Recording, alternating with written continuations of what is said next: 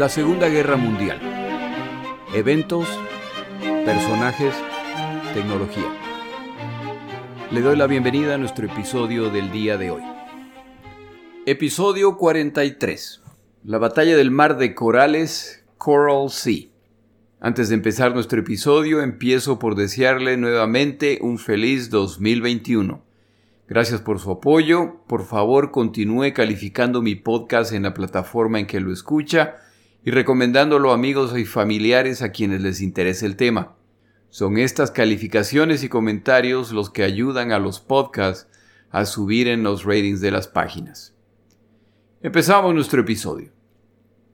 El 7 de diciembre de 1941, junto con el ataque a Pearl Harbor, los japoneses inician ataques en múltiples puntos de Asia. Estos ataques son contra posesiones británicas, estadounidenses, chinas y de otras nacionalidades y buscan consolidar su poder inmediatamente. Estos ataques van mucho mejor de lo esperado con la excepción de la isla Wake, donde una pequeña fuerza estadounidense de marinos y aviadores causan la primera derrota al Japón al seriamente averiar algunas de las embarcaciones que se acercaban a desembarcar y causar un alto número de muertos. Esta victoria es temporal y los defensores de Wake lo saben, por lo que piden ayuda, la cual no llegará. Días más tarde, una fuerza japonesa mucho más grande, que ahora incluye uno de los portaaviones que participó en el ataque a Pearl Harbor, se suma al combate y pronto son derrotados. Aparte de esta operación, los planes japoneses de ataque avanzan sin problemas. De hecho, avanzan con muchísimas menos bajas materiales y de personal que las anticipadas. Los aviadores japoneses muestran su superioridad en cada punto en que combaten y los aliados tienen que aceptar que para el inicio de la guerra en el Pacífico, el mejor caza de combate en la zona es el cero japonés, y los mejores pilotos son los japoneses. Esta superioridad aérea les da la ventaja a quienes combaten en tierra. Respecto al combate naval, el ataque a Pearl Harbor ha inutilizado y solo en unos pocos casos destruido a parte de la flota estadounidense en la zona. Buena parte de los sobrevivientes se retiran para regresar a los Estados Unidos de América para reparaciones y actualizaciones. Las fuerzas restantes carecen de la fortaleza para detener a los japoneses. Algunas embarcaciones menores y submarinos permanecen en la zona tratando de apoyar a quienes combaten en las Filipinas. Estas fuerzas juegan un cierto papel pero no logran evitar el resultado final, es decir, la caída de las Filipinas. Los británicos, por su parte, mandan a uno de sus acorazados más modernos como parte de una flota que busca acosar a los japoneses que intentan desembarcar en la península malaya. Como sus recursos ya se encuentran al límite y al producirse un accidente menor en uno de sus portaaviones, lo que impide viajar a la zona a este grupo de combate, envían esta fuerza de combate sin apoyo aéreo y el resultado es que en la misión inicial los dos buques principales de esta fuerza son hundidos, por lo que ya no quedan embarcaciones británicas de consideración en la zona. Tal como los estadounidenses, ahora tendrán que limitarse a operaciones secundarias para evitar enfrentamientos a gran escala contra las fuerzas navales japonesas. Por su parte, la Armada japonesa también enfrenta el límite de sus capacidades, porque no siempre sus fuerzas de ataque cuentan con portaaviones para apoyarlos. Se han producido, por lo tanto, enfrentamientos contra fuerzas aliadas en que se han encontrado fuerzas de similar tamaño, pero el resultado ha sido el mismo, claras victorias para el Japón. Esto les permite continuar los desembarcos en los puntos adicionales de su conquista, en particular en las Indias holandesas, Java, Sumatra, con lo que siguen expandiendo su área de control. Lo que ya les está permitiendo bombardear Australia y consideran la posibilidad de invasión, ya que con la caída de las Filipinas y de Singapur, el sitio obvio para que se reagrupen los aliados e inicien contraataques contra el Japón es Australia. En el combate en tierra los resultados japoneses son aún mejores. En las Filipinas se enfrentan una fuerza del doble de su tamaño, aunque muchos eran soldados filipinos a medio entrenar. Y desde el inicio de la campaña los japoneses hacen retroceder a los defensores, los cuales no pueden recibir refuerzos debido al bloqueo naval impuesto por los japoneses y como para colmo han perdido su fuerza aérea en los dos primeros días de combate, es cuestión de tiempo para que se elimine la resistencia en las Filipinas. En Singapur enfrentan una fuerza cuatro veces su tamaño, si combinamos los defensores de la península malaya y los de Singapur, y esta derrota se produce aún más rápidamente que la de las Filipinas. En Asia continental avanzan desde Indochina e ingresan a Birmania, donde los birmanos y británicos son incapaces de detenerlos. Estos avances ponen en riesgo a China y a la India. Las noticias del continente no son todas positivas. El incidente chino, como llamaban los japoneses a la guerra con China, no da señales de terminar y debido al vasto territorio chino, esta campaña demanda considerables cantidades de tropas y materiales pero este ya era el caso antes del ataque a Pearl Harbor. Como se ha explicado en otros episodios, capturar los territorios más grandes de la zona, Hong Kong, las Filipinas, Singapur, Java, etc., no es suficiente. Hay también que capturar esas pequeñas islas que apenas aparecen en los mapas, Samoa, Fiji, las nuevas islas Solomon, etc. Estas islas son importantes, ya que actúan como portaaviones que no pueden ser hundidos. Al capturarlas y poner en ellas un aeródromo para cazas y bombarderos, se vuelven una pieza fundamental del sistema de ataque y de defensa. Los japoneses hasta el momento han exitosamente capturado las islas que necesitan. El resumen es que, tras casi seis meses de combate, el éxito japonés es casi total al alcanzar sus objetivos en menos tiempo del anticipado y con pérdidas humanas y de equipo menores a lo que se planeó. Los aliados continúan la retirada. Pero todas estas victorias no cambian el hecho de que el plan japonés, a menos que logren la capitulación aliada, está lleno de riesgos. Es importante recordar el contexto global. El Japón ataca Pearl Harbor, iniciando así la guerra en el Pacífico el 7 de diciembre de 1941. En junio de ese año, Hitler invade la Unión Soviética, y en el primer mes de esa operación, la derrota soviética parece inminente. Aunque ese no es el caso, para inicios de diciembre, los alemanes ya están a las puertas de Moscú, lo que sugiere que la derrota de la Unión Soviética se acerca. Es en este contexto en que los japoneses lanzan el ataque que llevan meses planeando y que está en ejecución desde hace algunas semanas. Su expectativa es que se produzca la desastrosa rendición soviética, lo que permitirá a los alemanes concentrarse ahora en Gran Bretaña, lo que obligará a los estadounidenses a acudir en su ayuda, por lo que el Pacífico pasa a un segundo plano. Al lanzar los japoneses un ataque contundente en el Pacífico, los aliados tendrán que decidir entre salvar a Gran Bretaña o reconstruir para intentar derrotar al Japón en el Pacífico. La apuesta japonés es que la decisión será a favor de Gran Bretaña y los aliados buscarán algún tipo de arreglo en el Pacífico, con lo que los japoneses alcanzarán su sueño de tener un imperio asiático para los asiáticos con los japoneses en su justo sitio como emperadores de este reino. El problema para los japoneses es que las cosas no se dan así. Como mencionamos en el último episodio, al abandonar temporalmente la guerra en Europa, los alemanes han pagado un alto precio por llegar a Moscú. Han llegado tan cerca de la ciudad que algunas de las tropas más avanzadas ya podían ver los techos y las cúpulas de los edificios del Kremlin. Se produce entonces algo que los alemanes no anticiparon. Ocurre un contraataque soviético con fuerzas suficientes para hacer retroceder a las agotadas tropas alemanas que han llegado a las afueras de Moscú.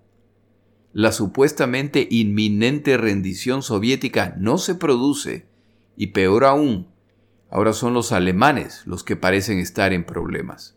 Los Estados Unidos de América, por lo tanto, pueden seguir apoyando con logística y armamento a soviéticos y británicos, y como tienen la suficiente capacidad industrial para hacer esto a la vez que siguen produciendo armamento y suministros para la campaña en el Pacífico, los japoneses solo pueden anticipar que es cuestión de tiempo para que significativos recursos militares empiecen a llegar a la zona del conflicto.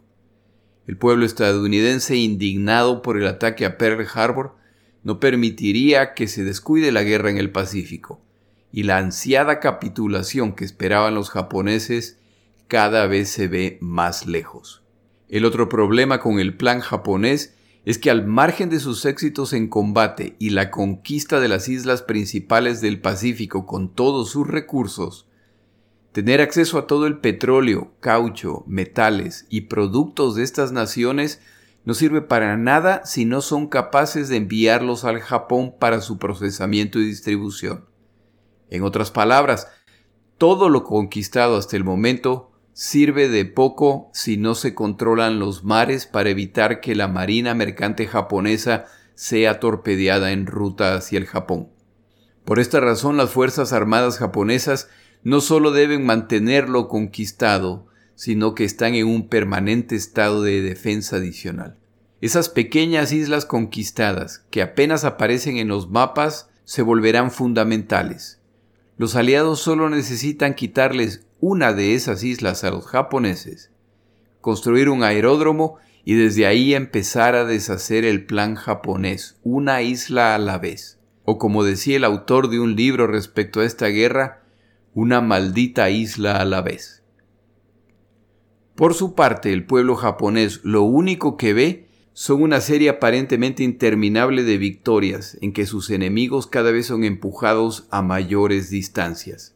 Y en medio de todo este escenario ocurre la misión Doolittle, la cual destruye la sensación de seguridad existente en el Japón al producirse un ataque contra Tokio, lo que hace evidente que los mares no están bajo completo control japonés.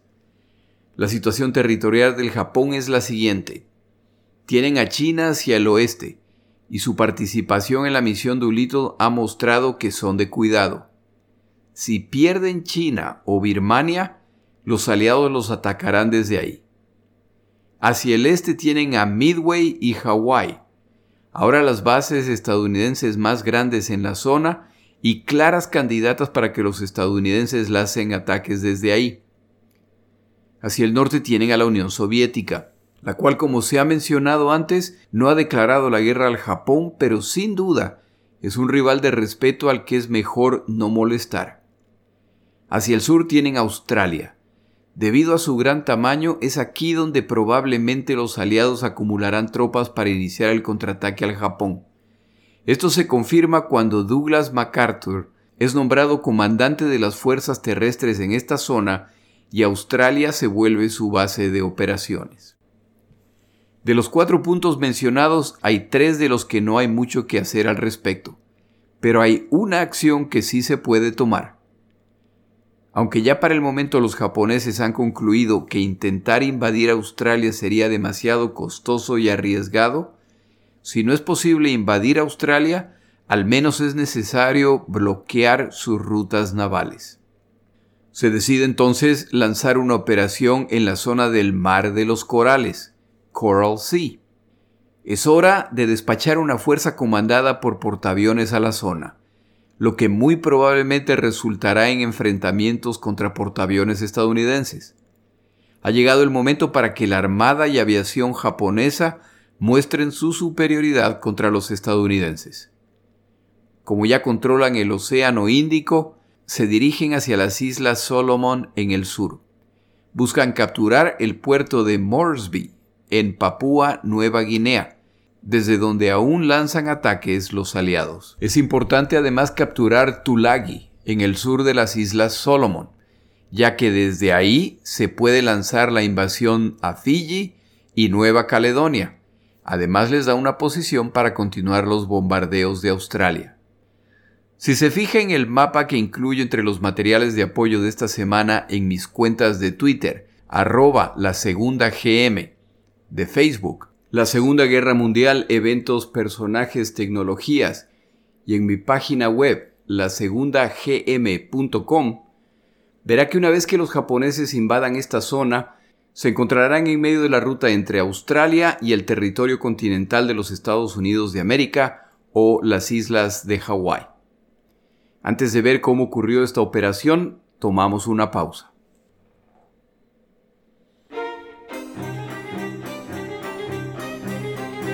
Palabras de Churchill. En la época de los bombardeos sobre Inglaterra, Winston Churchill recordaba a sus ciudadanos que por el momento la muerte y la tristeza serán nuestras compañeras de viaje, la tribulación nuestra vestimenta, la constancia y el valor nuestro único escudo. Debemos permanecer unidos, debemos permanecer sin temor, debemos ser inflexibles. Esta frase me recuerda que hay ocasiones en que no hay mejor mensaje que la verdad, aunque duela.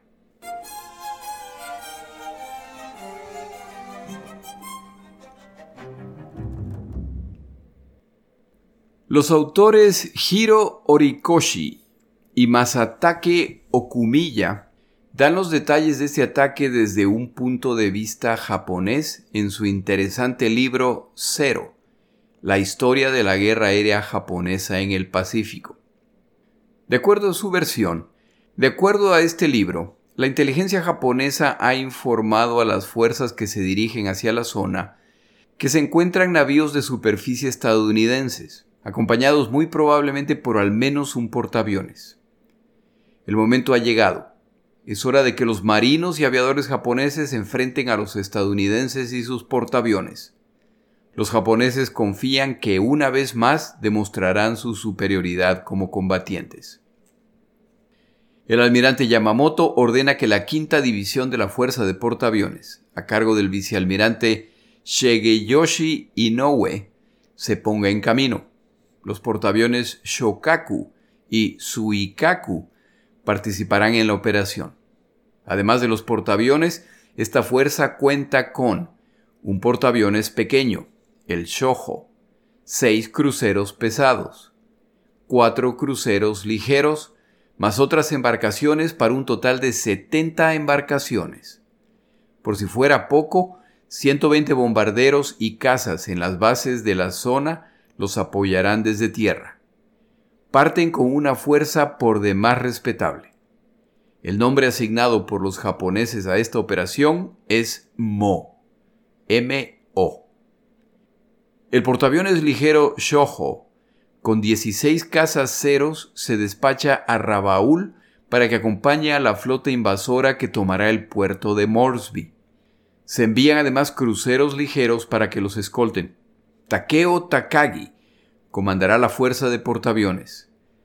Los portaaviones Shokaku y Suikaku tienen cada uno 21 ceros, 21 bombarderos ligeros en picada y 21 bombarderos ligeros Kate, los que pueden ser utilizados como torpederos. Los portaaviones se adelantan para cubrir el flanco de la fuerza de desembarco japonesa que se dirige hacia el puerto Moresby. Para mayo 5 llegan a la zona alrededor de las Islas Solomon, donde esperan ocurrirán los combates, no sin antes sufrir un ataque de bombarderos y cazas estadounidenses. La intensidad del ataque deja claro a los japoneses que los estadounidenses los están esperando, y el número de aviones involucrados sugiere que hay al menos un portaaviones en la zona. El esperado combate entre portaaviones se acerca. El 6 de mayo, un avión de reconocimiento japonés descubre una fuerza estadounidense consistente de un portaaviones y nueve navíos de apoyo. Durante esta etapa del viaje casi se produce un desastre para los japoneses cuando un bombardero solitario B-17 estadounidense descubre los transportes de tropas y los bombardea. Afortunadamente no se producen daños, pero como precaución ante la posible llegada de aviones adicionales, se desvía los transportes de tropas hacia el norte. Estos avistamientos mutuos claramente indican que se acerca el momento de combatir. La pregunta es quién encontrará a su oponente primero y explotará esta ventaja. Los navíos japoneses llenan sus tanques de combustible en preparación para días de combate. El 7 de mayo, desde el portaaviones y las bases japonesas en tierra, se despacha un gran número de aviones que se abren en abanico en búsqueda de los navíos estadounidenses. No pasa mucho tiempo y antes de las 6 de la mañana, aviadores japoneses descubren un portaaviones estadounidense acompañado por tres destructores. el Shokaku recibe órdenes de lanzar sus aviones contra este objetivo. El Suikaku recibe instrucciones similares. Despegan 18 ceros, 36 bombarderos de ataque en picada y 24 torpederos. Cuando esta fuerza ya ha partido a completar este ataque, se reporta un segundo portaaviones estadounidense con su grupo de combate. Ya que la mayor parte de los aviones de ataque han sido despachados, no hay suficientes reservas para lanzar un segundo ataque. Los japoneses deben confiar en hundir el primer portaaviones reportado, regresar a tiempo para cargar combustible y salir a la búsqueda de un segundo portaaviones. Sería una victoria magnífica para el Japón si logran hundir dos portaaviones estadounidenses en un día.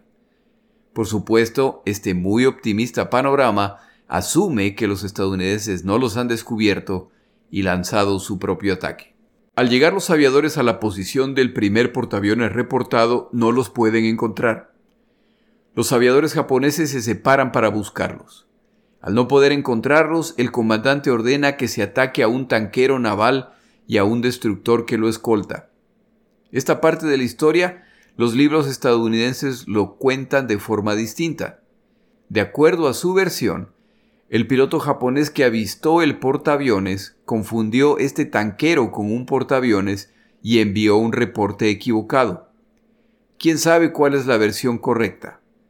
Lo cierto es que los japoneses atacan y hunden el tanquero y su navío de apoyo. Es entonces cuando se hace evidente dónde se encontraban los aviones del segundo portaaviones. Los estadounidenses han descubierto a la flota japonesa invasora que se acerca al puerto Moresby y desafortunadamente para los japoneses al primer navío que descubren es el portaaviones ligero Shoho, cuyos aviones se encontraban sobrevolando la flota invasora para protegerla de ataque. Los pocos ceros que han quedado atrás para proteger a esta embarcación no pueden hacer frente a los más de 95 aviones estadounidenses, entre bombarderos, torpederos y cazas que los atacan, y no toma mucho tiempo para que el Shoho sea hundido. El Japón acaba de perder su primer portaaviones en esta guerra.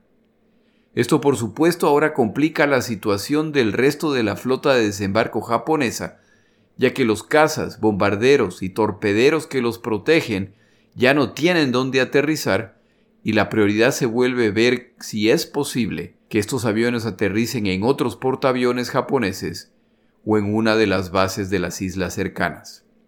La situación para los japoneses continúa complicándose. Si es verdad que su fuerza hacia el sur descubrió un portaaviones al que luego no pudieron encontrar, y si el número de aviones que se ha reportado en el ataque al portaaviones Shoho es correcto, entonces en el área hay dos o tres portaaviones estadounidenses para enfrentar a los dos portaaviones japoneses restantes. En cuanto arriban los aviadores que participaron en la fallida misión inicial, los japoneses deben tomar una decisión. El portaaviones que ha atacado al Shoho se encuentra probablemente al límite del rango de sus aviones, y como ya ha transcurrido la mayor parte del día, si despachan estos aviones, regresarán solo cuando ya haya oscurecido. La decisión se toma. Se rearman los aviones, se los carga de combustible y se los despacha en una segunda misión. Como los ceros no están equipados para aterrizajes nocturnos, no podrán participar en esta misión. Los bombarderos y torpederos parten sin escolta de casas de combate. En ruta en busca a los portaaviones Encuentran nubes de lluvia y el clima cambia, lo que los retrasa. Al final, llegan a la zona donde supuestamente se encuentran los estadounidenses, pero no los encuentran. Ya empieza a oscurecer, decepcionados y bajos de combustible, estos aviadores deciden regresar a su portaaviones. Los agotados pilotos tras su segunda misión del día, la primera de las cuales comenzó antes del amanecer, Solo esperan regresar a sus portaaviones, y mientras lo hacen, no notan el portaaviones estadounidense que navega en esta zona. Para su mala fortuna, como el portaaviones estadounidense cuenta con radar, sí se dan cuenta de la presencia de los aviadores japoneses, y antes de que se den cuenta, Los aviadores japoneses se encuentran rodeados de Wildcats F-4F estadounidenses. Los bombarderos ligeros japoneses eran muy ágiles y podían enfrentarse de igual a igual contra los cazas estadounidenses. Ese, sin embargo, no es el caso de los torpederos, por lo que en unos pocos minutos 8 de los 15 torpederos japoneses son derribados, junto con uno de los bombarderos. Los aviadores japoneses reportan el derribo de varios cazas estadounidenses. Los sobrevivientes japoneses, ahora mucho más agotados que antes, continúan el regreso a su portaaviones, y varios luego reportarán haber sufrido alucinaciones y espejismos como resultado del agotamiento. Ya ha oscurecido y finalmente avistan el portaaviones como aterrizar con bombas o torpedos y peor aún en la noche es demasiado riesgoso, por procedimiento de seguridad los aviadores japoneses sueltan sus bombas y torpedos antes de acercarse al portaaviones. Mientras los aviones se acercaban en la oscuridad, uno de los observadores en cubierta pregunta a su compañero ¿Tenemos algún modelo de avión cuyas alas terminan en extremos redondeados? A lo que el otro marinero responde, no que yo sepa. Por lo que el primer marino responde, entonces creo que un montón de aviones japoneses están a punto de aterrizar en nuestro portaaviones. Casi al mismo tiempo, el primer aviador japonés que se acerca a aterrizar puede ver con claridad las insignias de la embarcación ahora iluminadas por las luces del portaaviones. Están a punto de aterrizar en un portaaviones estadounidense. Inmediatamente acelera, se eleva y por vía radial advierte al resto. Los aviones japoneses se dispersan y este encuentro toma por sorpresa a los dos lados, hasta el punto que ninguno de los dos bandos dispara un solo tiro, de acuerdo a la versión japonesa. Es muy difícil saber quién resulta más frustrado por el encuentro. Los artilleros del portaaviones estadounidense que tuvieron una oportunidad irrepetible para derribar a unos cuantos bombarderos y torpederos japoneses, o los pilotos japoneses que luego de buscar esta embarcación todo el día, la encuentran accidentalmente y solo después de haberse deshecho de sus bombas y torpedos. No todos estos aviadores japoneses lograrán regresar a su portaaviones. Esta, me parece a mí, es el tipo de historia que uno le cuenta a sus nietos. Sin embargo, los autores japoneses del libro utilizado no le encontraron la más mínima gracia.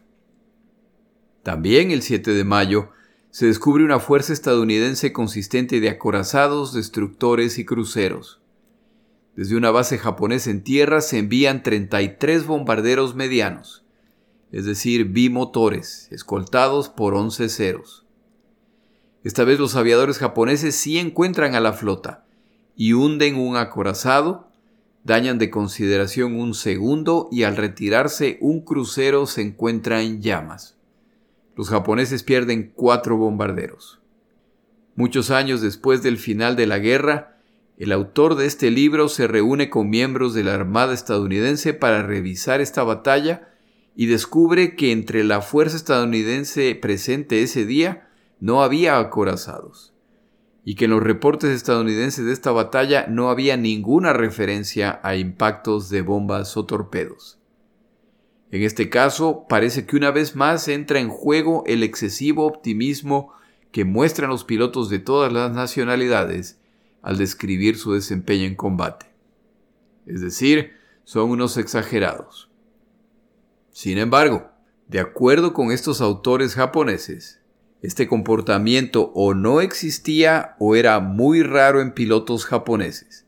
Y los autores culpan de la imprecisión del reporte de los pilotos al hecho de que son pilotos de reemplazo con limitado entrenamiento. En opinión del autor, se empieza a ver las deficiencias de los pilotos que reemplazan a pilotos experimentados. El 7 de mayo se cierra sin que los japoneses hayan podido vengar apropiadamente el hundimiento de su portaaviones. Los orgullosos aviadores japoneses, que desde el inicio de la guerra han ido de triunfo en triunfo, ahora esperan el 8 de mayo con la promesa de que ese día la venganza necesaria se concretará. Antes de que amanezca el 8 de mayo, Los aviadores de reconocimiento de los portaaviones japoneses despegan en búsqueda de víctimas. Para las 7 de la mañana se suman 18 ceros que pronto se separan para buscar en la zona. Apenas 10 minutos después del despegue de los cazas, uno de los aviones de reconocimiento que despegaron antes del amanecer reportan la presencia de una flota estadounidense y tal como lo habían anticipado, hay dos portaaviones acompañados de 10 navíos adicionales. Hay un solo tipo de navío en el que tienen interés los japoneses ese día, los portaaviones. El bombardero ligero japonés que descubre a la flota estadounidense tiene la ventaja adicional de que es un día nublado lo que le permite permanecer escondido mientras persigue a esta flota. Este avión es piloteado por Kenzo Kano, quien no se separa de la flota hasta que confirma que los aviadores japoneses se acercan, lo que ocurre justo a tiempo ya que está a punto de exceder el límite del rango de su avión. Da las coordenadas a los aviadores que se acercan y pone rumbo de regreso al portaaviones. Apenas inicia el retorno, le entra la duda de si sus compañeros serán capaces de encontrar a los estadounidenses. No pueden tener un día como los anteriores. El piloto Kano entonces gira y se ubica al frente de la flotilla de ataque para dirigirlos al objetivo. Todos los pilotos que siguen a Kenzo Kano saben lo que esto significa. Luego de asegurarse de que han encontrado a la flota estadounidense, se separa de ellos y se retira. Nunca se sabrá con certeza qué le pasó al piloto Cano, pero seguramente se estrelló en algún lugar del Pacífico y la esperanza es que no haya sufrido mucho antes de morir como resultado de su valiente decisión. Los pilotos japoneses se lanzan al ataque furiosamente. Los dos portaaviones estadounidenses son atacados y de acuerdo a la versión de los aviadores japoneses que regresan, al menos nueve torpedos y más de 10 bombas de 500 libras los impactan. Dos navíos adicionales también sufren daños. Nuevamente, el autor del libro consultado necesita aclarar que después de la guerra se determinó que los resultados eran mucho menos impresionantes que los reportados. En todo caso, los portaaviones han sido impactados. Pero los pilotos japoneses también pagan un alto precio al perder a su comandante al querido Kenzo Kano y a otros muchos aviadores cuando más de la mitad de sus bombarderos son derribados. Parte del éxito japonés en este ataque es el resultado de que alrededor de 80 aviones estadounidenses de estos portaaviones se dirigen a atacar al Suikaku y al Shukaku. El portaaviones Suikaku tiene la fortuna de encontrarse cerca de un área donde llueve y se interna en esta zona, lo que evita el ataque de los aviadores estadounidenses. El Shukaku entonces se vuelve el único objetivo. Es impactado por tres bombas. El daño ocurrido no es catastrófico para la embarcación, pero la cubierta ha sido dañada, y ahora sus aviones no pueden ni despegar ni aterrizar. Sin poder hacer nada más, este portaaviones se retira de la zona del conflicto sus aviadores deberán intentar aterrizar en el Suikaku. Al regresar los pilotos japoneses, se preparan los reportes de operaciones y el almirante Hara reporta que un portaaviones clase Saratoga, el Lexington, ha sido hundido al ser impactado por más de ocho bombas y tres torpedos. Los aviones que se alejaban lo ven humeando e inclinándose hacia el costado. No pueden, sin embargo, concluyentemente afirmar que ha sido hundido. Reportan también daños desastrosos al otro portaaviones estadounidense, el Yorktown. Basados en estos resultados, los japoneses consideran la batalla una victoria táctica, a pesar de haber pagado un precio muy alto por el resultado. Al presentar el reporte al almirante Yamamoto, líder máximo de las fuerzas navales japonesas, su reacción es de decepción. Aún considerando los impresionantes resultados que le presentan y que se verá que son inexactos, la realidad es que los comandantes japoneses han mostrado falta de agresividad en una operación que si se hubiera completado apropiadamente, hubiera resultado en el hundimiento confirmado de dos portaaviones estadounidenses, lo que hubiera restringido dramáticamente la movilidad estadounidense en la zona. La doctrina de guerra japonesa es que como es muy probable que permanentemente combatirán en inferioridad numérica, compensarán esa ventaja con agresividad, lo que han hecho consistentemente en esta guerra. Esta operación, sin embargo, no ha mostrado este tipo de espíritu de combate. La evaluación histórica de esta batalla es que fue en realidad una derrota japonesa. Los portaaviones estadounidenses no han sido hundidos. De los dos portaaviones estadounidenses, el Lexington ha sufrido daño muy serio, por lo que eventualmente tendrá que ser intencionalmente hundido. El Yorktown, que estuvo cerca de ser hundido, ha sobrevivido. Será reparado y solo un mes más tarde jugará un papel fundamental en la batalla determinante de esta guerra. La invasión del puerto Moresby se ha cancelado y los aviadores y comandantes japoneses han mostrado la falta de agresividad en un momento determinante al ser ellos quienes se han retirado de la zona del combate. En dos días y como resultado del combate, los japoneses pierden 32 aviones de diversos tipos, más 12 como resultados de aterrizajes forzosos. Pérdidas adicionales se producen cuando como resultado de los daños al portaaviones Shokaku, aviones del Suikaku deben ser lanzados al mar para dar espacio en cubierta a los aviones que intentan aterrizar. Este nivel de pérdidas muestra el alto costo de este tipo de combate, no solo en equipo, sino en personal. Como mencionaba al inicio del episodio, hasta el momento los japoneses que esperaban pérdidas de hasta 25% en sus operaciones han sufrido pérdidas de apenas una quinta parte, es decir, alrededor de un 5%. Eso acaba de cambiar. Y así termina la primera batalla naval en la historia en que dos fuerzas navales se enfrentan a través de sus aviones sin nunca haberse visto las caras. Si se le viene a la mente Pearl Harbor como otro ejemplo, recuerde que esa no fue una batalla, fue un ataque a traición a buques atracados en puerto. En esta batalla, los combatientes envían a la zona un total de 95 embarcaciones. De estas, solo los cinco portaaviones han participado en el combate. El resto de las embarcaciones solo contribuyeron con su armamento antiaéreo en defensa de los portaaviones. Esto hace que el almirante Isoroku Yamamoto, a cargo de la guerra naval en el Pacífico, ponga en marcha un audaz plan para de una vez inclinar la balanza del poder a favor del Japón.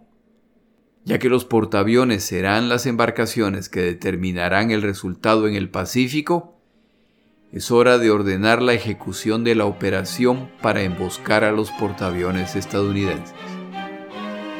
En el siguiente episodio hablamos de la batalla de Midway. Mi nombre es Jorge Rodríguez. Gracias por acompañarme.